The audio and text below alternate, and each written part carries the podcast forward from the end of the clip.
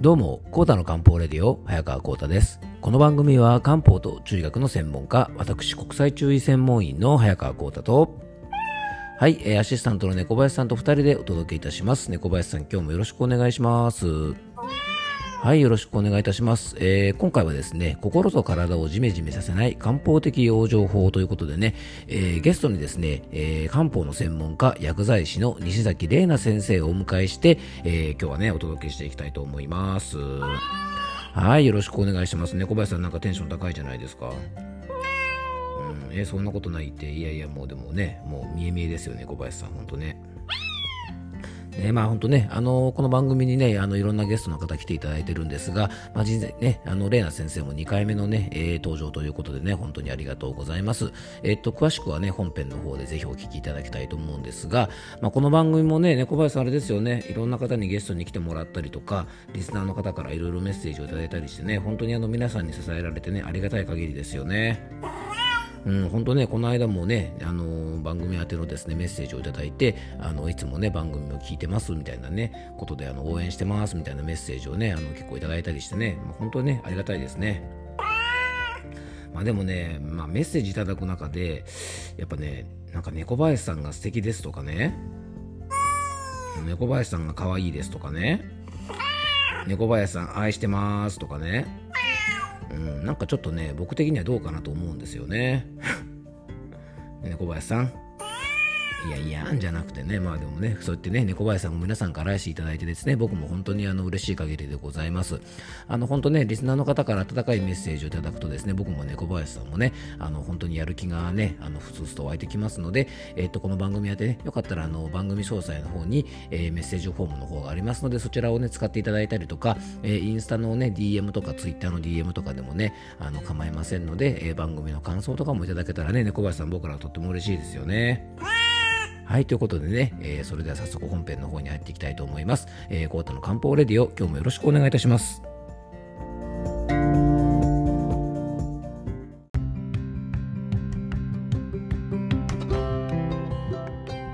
はい、ということでね、今回は、えーゲスト会でございます。もうね、あの、すでにこの番組に登場していただいたこともありますので、まあ、猫林さんはね、もうよくよくご存知ですよね。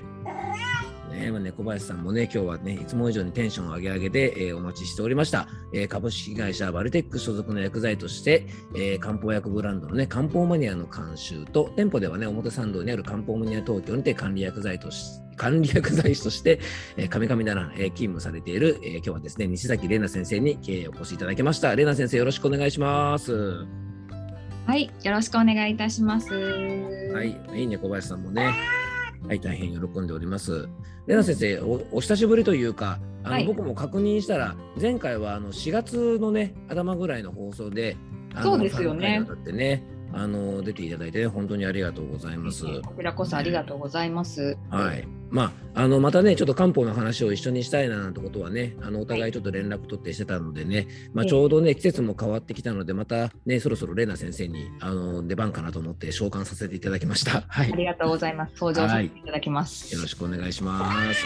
ます。で、レナ先生はね、あの転職サイトでも有名なあのマイナビがやってるね、あのまあ、子育てサイトのマイナビ子育てでママの漢方相談室ってとこでね、えー記事の監修なんかもされているのでね、まあ、もしよかったらそれもね、あのぜひご覧いただけたらと思いますよね。ぜひお願いいたします。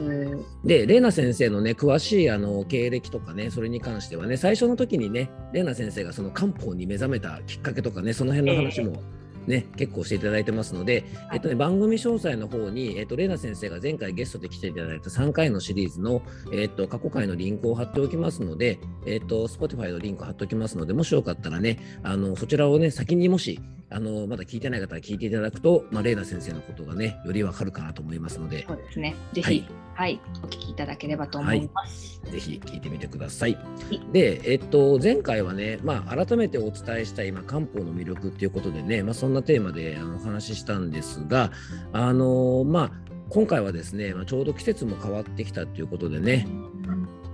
ジメジメしてきましたジね。メジメしてきましたね。なんか梅雨入うりんで、もうそれこそ6月頭ぐらいに梅雨に入ったのかなっていうところではあったんですけど、そうですね本格的にね、うん梅雨っていうのははい。本当数日前のことのようにそうですね。で、なんかね、ちょっと前はね、あの気温がね、一気に下がったりしてね、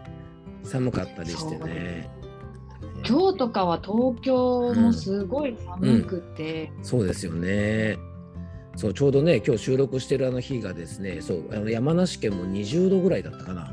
うん、そうですか、はい、もう東京もそれぐらいだったと思います。うん。はい、でねちょうどね今あのちょっと夜に収録してるんですけどもねそう今日がですねあそうですね。えっとね最低気温がえっと20度で、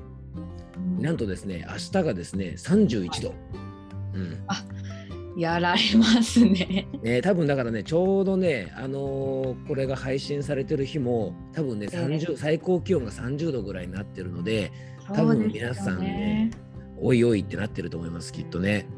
ね違いないですねこれは。はいまあ、なのでね、まあ、今日は、まあ、そんなね、まあ、ちょうどね、じめじめして、多分こう蒸しやすい時期なので、まあ、あの心も体もね、結構じめじめだという方が結構多いんじゃないかなと思うので、まあ、心と体をじめじめさせないための、まあ、漢方的養生法ということでね、あのまあ、心とか体をできるだけまあリフレッシュさせてね、このまま梅雨とかあの夏の時期にかけてね、元気に過ごしていただけたらなと思うので、まあ、ちょっとそんなお話をね、あのレナ先生と3回にわたってね、ちょっとシリーズでお届けしていきたいと思います。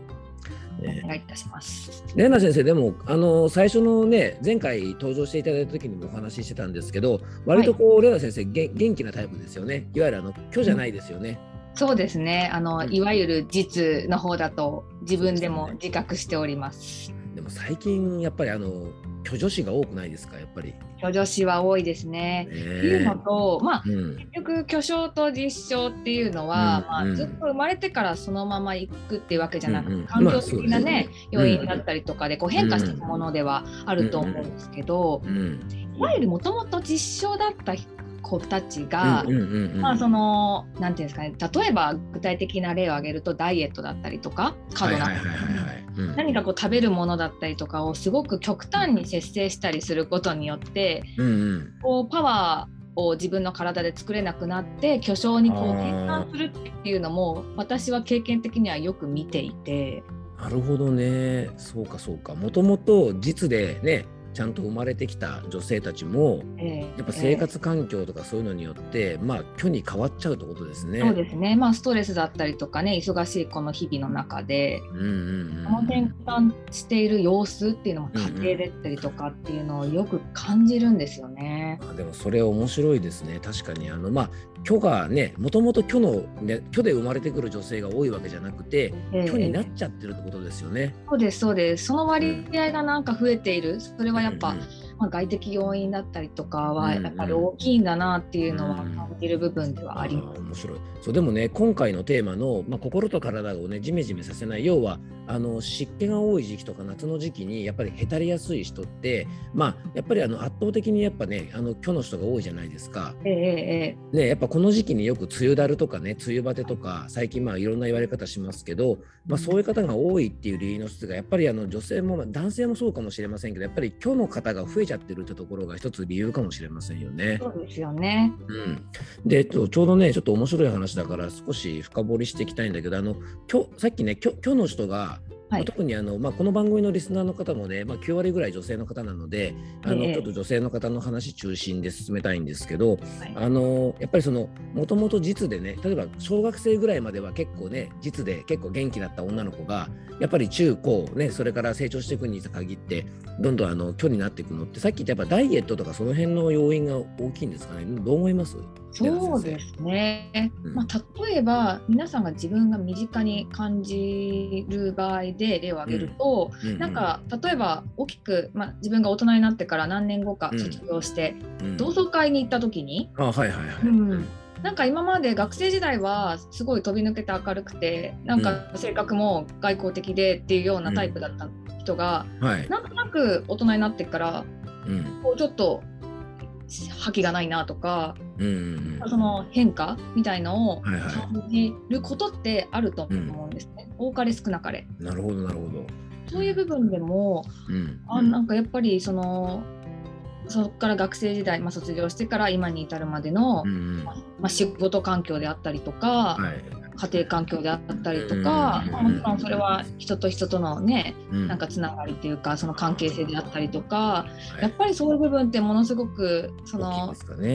大きいのかなっていうのは感じますね。確かにあのねほらこう漢方相談してても思うのが結構あの仕事を始めてからとかえー、例えばほら生理痛がひどいとかってとするあるとするじゃないですか、えー、あの昔からひどいねあのもう学生の頃からあの例えば、えー、生理痛だったらもうあの処刑が来た頃からもともとひどいんですかって話するといや、うん、昔はそうでもなかったんですけど仕事を始めてからとか結構そういう方多いですよね。多いですね。うん、はい、感じますね、すごく。ね、今お話ししてくれたように、あの実から虚にね、こうなんかジョブチェンジじゃないけど、本当ですね。転職しちゃうみたいな感じのところがあるのかもしれないですね。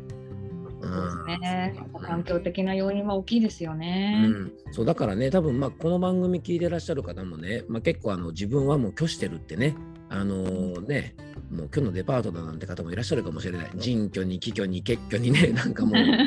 ね、大変なことになってる方もいるかもしれませんが、もともと実だったけども、やっぱりその仕事の環境とか生活環境とかで、えー、距離になっちゃってるから、まあ、裏返せばね、養生をしていけばまたね、はい、あの実になれるわけですよね。はい、そうだと思います。やっぱりそこの部分は、うん、自分の体をよく知って、うん、まあ、どういった解決方法で、うん日々過ごすかっていうのはやっぱり大事なことですね。はいうん、そうですよね。でまああのそんなわけでやっぱりあのね、えー、ジメジメするような季節にもともとほら梅雨の時期のやっぱ湿気ってこうほら重たいじゃないですか。はい。ね。やっぱり空気自体も重たくなるし、ね、うんうん、暑さで体力も消耗するし、もう、えー虚にとったらたまらないですよね。そうですね。さらにはこうね雨雨という雨がこう体に当たって、うん、なんかこう寒暖差と言いますか、ね、冷たく感じるっていうのがこう、うん、それがイライラにつながったりとか。ああそうかそうかそうか。なるほどね。そうですよね。お気に入りの服が濡れちゃうし。はい。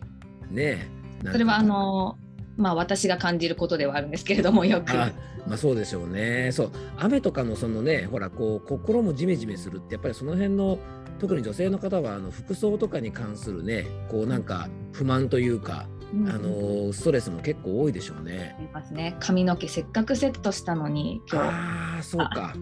もうこう家を出て駅に着くまでの間にセットした髪の毛がぐちゃぐちゃになるとかうわ何分かかったと思ってんのよみたいなね。大きな大きなストレスなんですよねそれは。ああそうかそうですね。特にあのね電車とかで通勤されるような方なんかは、えー、ね都会で生活される方なんかは特にそういうストレス大きいですよね。いいと思います。あせっかくね綺麗に整えたのにねなんかビヨーンってなったりねうん、でもやっぱりね今もまだ電車で通勤されてる方も多いと思うので、うん、そこでね朝満員電車に乗ってそれもまたねストレスを感じながら。そうですね。でしかもね暑くてジメジメしてくるとねもう満員電車とかも最悪ですよね本当ね。そうなんですよ。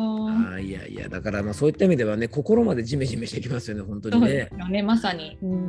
ん、確かにそうだ。だからそういう意味ではなんかこうねあのプラスアルファのストレスみたいなやつもやっぱりこの梅雨から夏にかけての時期って結構多いですよね、本当ね。ねなんか今のストレスが何倍にもなる季節ではありますね。ああ、そうか、でもそれはありますね。なんか今ね、改めてレンナ先生と今話して、まあ僕みたいなほら男性の目線だとやっぱり感じないようなストレスが、ええ、やっぱり女性の方ってこうすごくね多いんだなってなんか今お話聞いて、なんか、はい、ああって思いましたね。確かにね、まあ、僕ね別に濡れても髪型変わらないし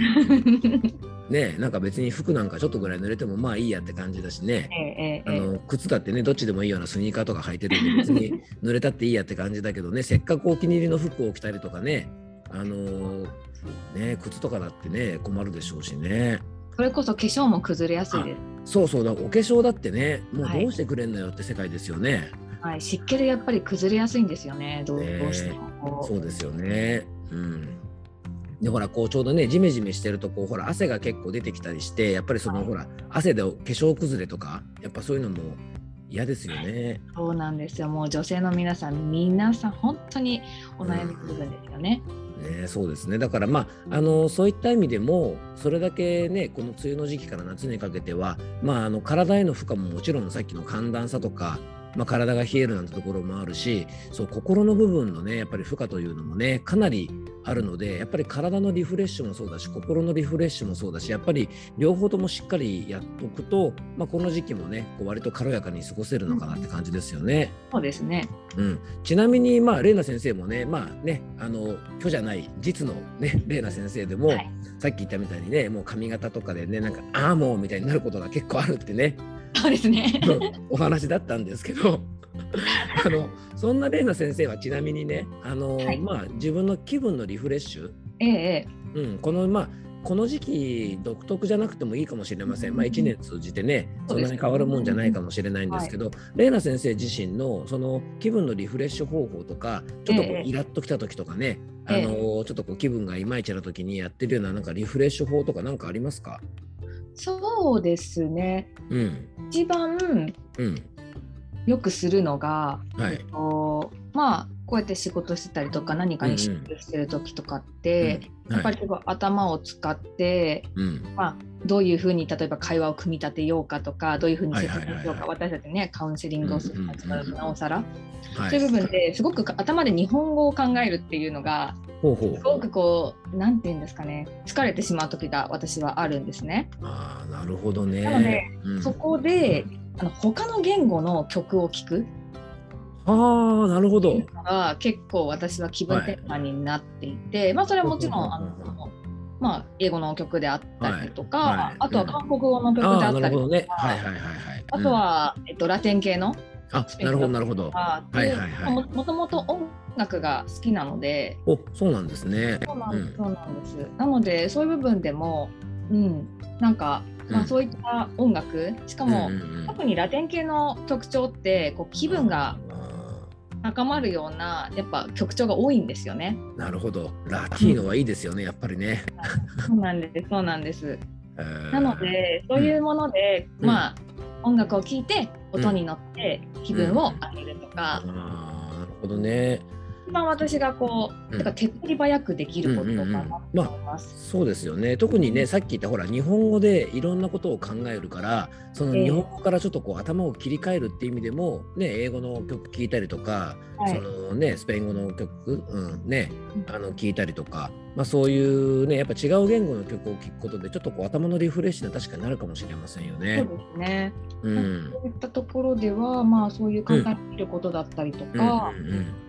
あとは、まあ、実際にその行動というか、まあ、趣味の一つとして私もともと旅行が好きなので、うん、あはいはい、この2年間はね、うん、まあ、コロナの状況で行けなかったんですけど、うんはい、もう違う場所全くその違った場所に行くことにで、まあ、それ自体が気分転換になるので、まあ、それはね皆さんも感じる方はたくさんいらっしゃると思いますけど。そうですね。あの、うん、環境チェンジってねやっぱりすごく気分転換になるから、まあ、例えばねあの、まあ、旅行に行ったりできれば一番いいんですけど、ね、例えば、オフィスからちょっと違うところに行くぐらいでもねやっぱり気分転換にはね、ね、なりますよね、うん、いわゆる都心でねお仕事されてる方だったら、うん、まあ、こう大きいビルにの何階で仕事をしているみたいなオフィスがあっていう方も多いと思うので、そういった場合はね、うん、下にある例えばコンビニに行ったりとか、近くのカフェに行ったりとか。そうですよね。あの場所変えるだけで結構仕事の効率上がったりしますもんね。上がりますね。ねだから結構カフェで仕事するのが好きって人もいますよね。そうなんです。まさに私は結構そういうタイプです。うんやっぱりねそのね、はい、あのなんとか別に人がたくさんいても、ね、多少賑やかでも普段じゃないところで仕事をしたりすると結構集中力高まったりとかね。そうですね。はい、うん、しますもんね。ね。そっか。まあ、でもね今聞いてて思ったのがやっぱ玲奈先生のリフレッシュ方法っていうのがやっぱりねすごくこうなんとかなあの気分の切り替えですよね。うん、はいあの気分の切り替えって感じでやっぱりね音楽もねやっぱその世界に入ることで気分が切り替えるしで言葉もそうですよね。日本語から違う言語にねこう切り替えることにもつながるし、ね、違う場所に行くことで気分の切り替えにもなるしやっぱりそうですね。そういうことしてなんかこうね気分がうつうつした時にちょっとこう一回リセットできるっていうのを持ってるといいですよね。そうですね、うん、なのでなんか自分のそのやっぱリフレッシュ方法っていうのをいくつかこう自分の中で理解しておくことが本当に大切で、うんうん、はいそうですね。それをこう、うん、分かってないというか見つけ出せてない方が結構多いので。そうですよね、うん、うん、あのね例えばえっと、リフレッシュ方法とかリラックス方法とか何ですかって言われても結構みんなえっとってなりますよね。なりますよね。うん、なので結構それがこう気持ち本当に感情的にこう、あ好きって思うものだったりとか、まあ、楽しいって思うものっていうのを、あの日々日頃からこう見つけていくっていうのはすごい大切だなとは思います。そうですね。だからまずね、そうやってね、やっぱ心とか体がジメジメしてる時期なんかはね、まずちょっと今日はね、その気分のリフレッシュ方法ってことでね、あの、レナ先生からいくつか例えを挙げてもらったんですが、特にこういう時期だからこそね、ちょっとこう気分をリフレッシュする自分が何がいいのかってことをちょっと見つけてもらうってこともね、あの、すごく大事ですよね。はい。うん。ね。ということでね、まあ、あの、今回はですね、まあ、第1回ということでね、あの、なかなかあの、実だったね女性が虚に変わるって話が結構面白かったのでね、ちょっとそこが思っちゃったのでね、あのちょっと気分的なところだけ一応お話してあげましたが、あの次回はですね、ちょっと引き続きね、あの心と体をジメジメさせないっていうね、栄養情報についてまた、えー、2人でお届けしていきたいと思います。じゃあ、レナ先生、次回もよろしくお願いします。はい、よろしくお願いします。はい。